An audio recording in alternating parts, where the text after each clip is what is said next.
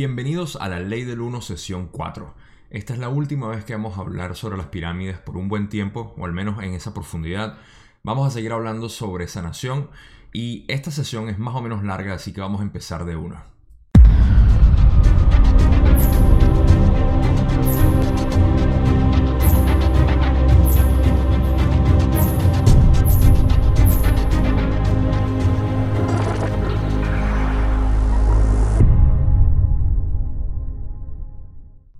Estoy tomando solamente las preguntas más relevantes para crear la narrativa de lo que ha sido esta sesión. La última sesión dejamos una pregunta muy importante que fue lo de la figura o la forma de la pirámide y su efecto en la iniciación. ¿Influye la forma de la pirámide en la iniciación? Cuando comenzamos a responder a la pregunta en la sesión anterior, quedó registrado ya en tu complejo de memoria individual el primer uso de la forma, relativo a la iniciación del complejo corporal. En cuanto a la iniciación del espíritu, era una clase de iniciación más cuidadosamente diseñada por lo que respecta a las proporciones de tiempo-espacio en las que se encontraba la propia entidad que debía iniciarse. Si imaginas conmigo el lateral de la denominada forma de la pirámide y representas mentalmente ese triángulo dividido en cuatro triángulos idénticos, verás que la intersección de los triángulos, que se encuentra en el primer nivel de cada uno de los cuatro lados, forma un diamante en el plano horizontal. El punto medio de ese plano es el lugar apropiado para la intersección de las energías que emanan de las dimensiones infinitas y los complejos mente-cuerpo-espíritu de diversos campos de energías entrelazados. Por consiguiente, se diseñó para que el que iba a ser iniciado fuera capaz de percibir mentalmente para después canalizar, digamos, esa puerta de acceso a la infinidad inteligente. Esta era, pues, la segunda razón para el diseño de esa forma específica. Ok, suena complejo, pero en realidad lo que estaban diciendo era geometría básicamente de la pirámide. Si imaginamos la pirámide como un triángulo y dividimos en cuatro triángulos perfectos eh, esa pirámide o ese triángulo, nos encontramos con esta forma que si eres como yo la vas a reconocer rápidamente y te darás cuenta de que hay una línea aquí donde eh, está básicamente el centro del triángulo y la pirámide como tal. Ese era el centro donde las energías que realmente estaban buscando eh, canalizar para la iniciación se encontraban y donde se concentraban principalmente. Esa es la explicación de la forma de la pirámide y lo que tiene como efecto en la iniciación. Y eso lo vamos a adentrar un poquito más adelante. Vamos a seguir con la siguiente pregunta que se trata de si la pirámide todavía está funcional y va a explicar un poco más de lo que esto significa. ¿Todavía puede utilizarse la gran pirámide de Giza para ese fin o ya no está operativa? Esa estructura piramidal, como muchas otras, es como un piano desafinado. Como este instrumento diría, toca la melodía, pero pésimamente. La disonancia torna discordante la sensibilidad. Tan solo queda un espectro de la emanación, debido al desplazamiento de los puntos de los que fluye, motivado a su vez por la alteración del campo electromagnético de tu planeta. Asimismo, ello se debe a los complejos vibratorios discordantes de los que han utilizado en lugar de iniciación y de curación para otros fines menos compasivos. Bastante simple aquí. La pirámide, aunque todavía existe y concentra energías de alguna manera, no es lo mismo que hace tiempo cuando la diseñaron. Las energías del campo electromagnético de la Tierra han cambiado. También la posición, el alineamiento con el universo ha cambiado con el tiempo, con los miles de años. Y también mencionan que el mal uso de la pirámide en aquel entonces, como hablamos en sesiones pasadas, que lo usaron para otros fines, creó una discordancia interna dentro de la pirámide. Lo que quiere decir que no es tan funcional como hace tiempo y en realidad no es tan importante. Esto lo vamos a cubrir en la próxima pregunta. Don pregunta si se puede construir una pirámide ahorita y que pueda servir para los mismos propósitos. Quisiera preguntar si existen individuos encarnados actualmente en el planeta que poseen las disciplinas internas para, siguiendo tus instrucciones, construir una pirámide e iniciar en ella. ¿Entraría dentro de los límites de lo que cualquier persona puede hacer en el planeta hoy en día o no hay nadie con esa capacidad? Hay personas, como las llamas, que son capaces de asumir ese llamamiento en este nexo. No obstante, quisiéramos señalar una vez más que el tiempo de las pirámides, como las llamas, ha pasado.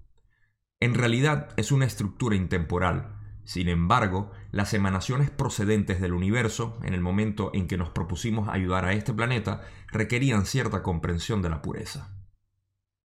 Dicha comprensión ha cambiado. A medida que las emanaciones han ido rotando y todo ha evolucionado a una visión más inteligente de pureza.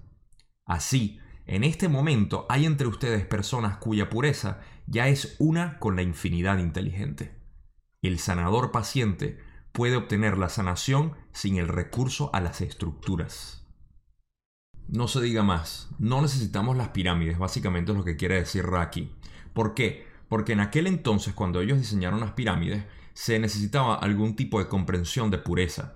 Pero hemos avanzado y evolucionado tanto como humanidad, como ser, como humanos en realidad, que ya no necesitamos estructuras como él dice. Nosotros hemos alcanzado una comprensión de pureza donde nosotros, los individuos, ya podemos hacer el trabajo y canalizar esas energías del universo nosotros mismos. De nuevo, el trabajo que antes se necesitaba con una pirámide, lo podemos hacer ahora nosotros mismos. ¿Ok? Ahora, la sesión continúa en cuanto a lo que es el proceso de sanación, porque eso es básicamente todo lo que se está hablando con la pirámide, la iniciación, crear a la persona, entrenar a la persona para poder iniciar a otras personas, etc. Así que Don hace una serie de preguntas que no voy a mostrar aquí, pero está preguntando básicamente cómo se encuentra alguien, que sea adecuado, la sintonización que pueda tener o alineación con la ley del 1, el entrenamiento que tenga. Y luego Don le pregunta si él, si Ra los puede entrenar en el proceso de sanación, a lo que Ra dice que sí. Y bueno, esa es la siguiente pregunta a lo que sigue aquí de cómo hacerlo.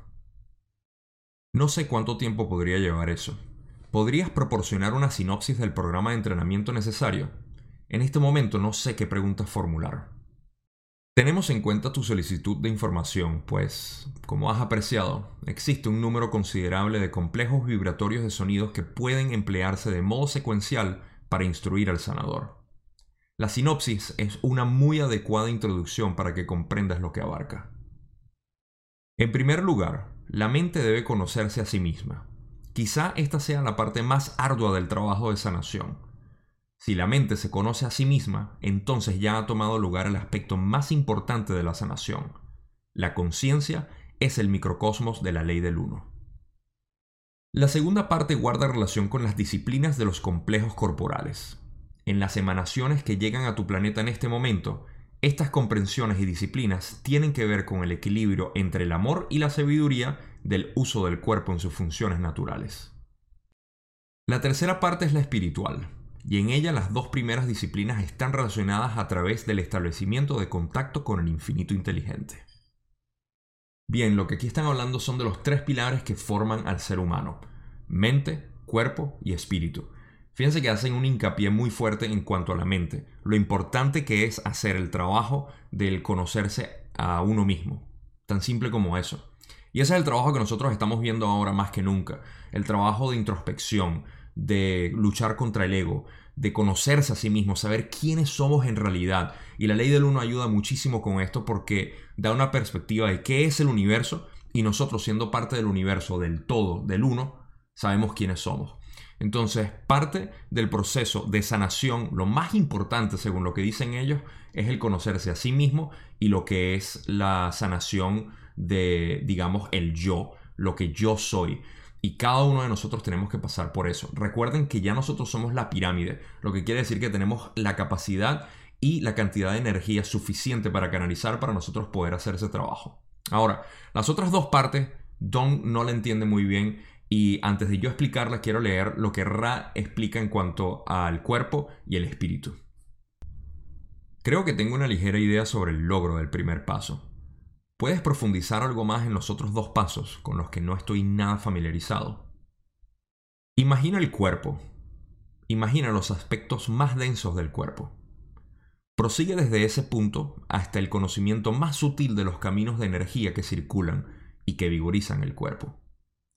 Comprende que todas las funciones naturales del cuerpo incluyen todos los aspectos, desde el denso al sutil, y que pueden transmutarse a lo que podrías llamar lo sacramental. Esta es una breve exploración de la segunda parte. Para hablar de la tercera, si quieres, imagina la función del imán. El imán tiene dos polos. Uno se proyecta hacia arriba, el otro hacia abajo. La función del espíritu es integrar el anhelo de elevación de la energía del conjunto mente-cuerpo con la precipitación y el influjo de la inteligencia infinita. Esta es una breve explicación del tercer punto. Simple. Cuando se trata del cuerpo, están hablando de los puntos energéticos o chakras. A eso se refiere lo que es el trabajo de balancear los chakras, de alinearlos y de crear una congruencia con el cuerpo, lo que uno es y lo que expresa cada uno de esos puntos energéticos. Ese es el trabajo al cual se refieren de sanación del cuerpo. Cuando hablan del espíritu es un poquito más complejo y les quiero dar mi interpretación de lo que esto significa en realidad. Cuando hablan del imán y del magnetismo, en realidad lo que están hablando es sobre el campo electromagnético del cuerpo para mí. ¿okay? Si nosotros vivimos una vida distorsionada, eh, donde tenemos varios problemas, traumas, eh, varias energías negativas de baja frecuencia, en ese momento nuestro campo electromagnético está deteriorado. Y la energía que naturalmente viene del universo no puede entrar bien en nuestro cuerpo. Nuestro espíritu básicamente es esa energía, la emanación de nuestro espíritu y conexión con el universo. Esos son los dos puntos de, de fluido en cuanto a las energías que nos forman a nosotros mismos como personas. Entonces, se refiere a hacer el trabajo espiritual para nosotros estar a través de la mente y el cuerpo, poder permitir que esa energía fluya sin ningún tipo de bloqueo ni ningún tipo de problema que vaya a evitar la energía natural de nosotros mismos. Entonces, por eso ponen la idea de lo que es el imán, cómo fluye la energía, porque nosotros siendo conductores de la energía universal, de la fuente, del origen, de Dios, como lo quieran llamar, somos ese conducto, somos el vehículo para eh, lo que es el espíritu y lo que realmente somos nosotros. Ahora Don sigue con la sesión y hace la última pregunta que quiero cubrir aquí y es sobre, por supuesto, la sanación. Mi objetivo es principalmente profundizar más la ley del uno y sería muy útil descubrir las técnicas de sanación. Soy consciente de tu problema respecto al libre albedrío. ¿Puedes exponer la ley del uno y las leyes de sanación?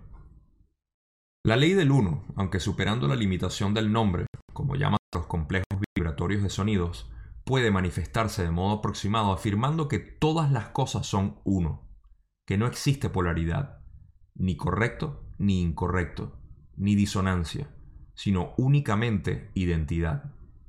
Todo es uno, y ese uno es amor-luz, luz-amor, el infinito creador. Una de las distorsiones fundamentales de la ley del uno es la sanación. Esta tiene lugar cuando un complejo mente-cuerpo-espíritu comprende la ley del uno en lo profundo de sí. Esto es, que no existe disonancia, ni imperfección, que todo es completo, íntegro y perfecto.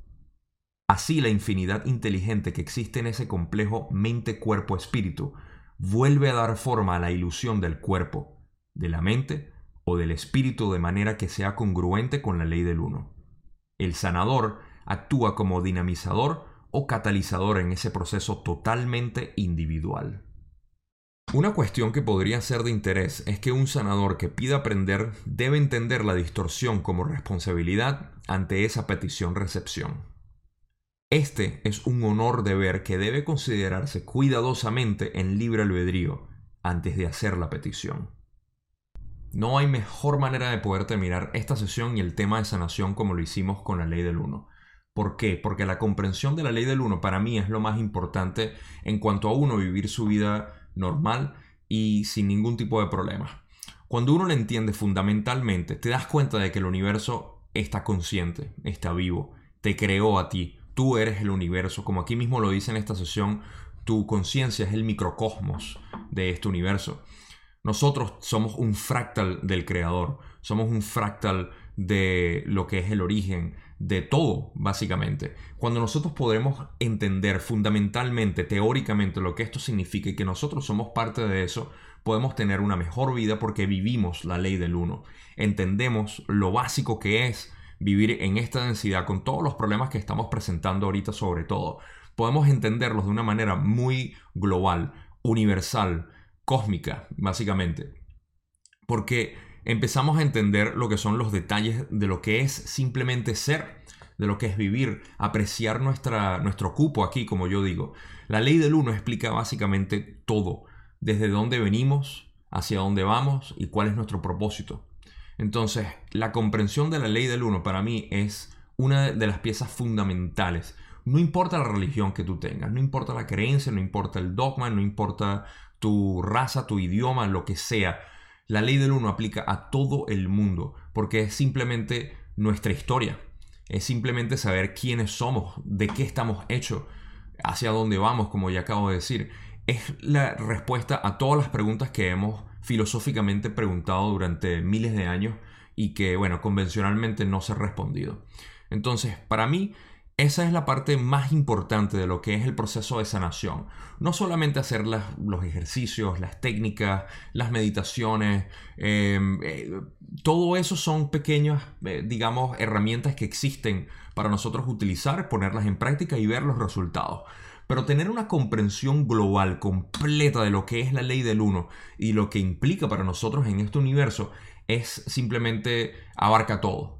Entonces, por eso es que ellos denotan ahí que entenderlo fundamentalmente ya es un proceso importantísimo para lo que es eh, la sanación de lo que es las distorsiones que tenemos nosotros como seres humanos, sobre todo en esta época, siendo manipulados como nos han manipulado y teniendo la creencia que tenemos ahora.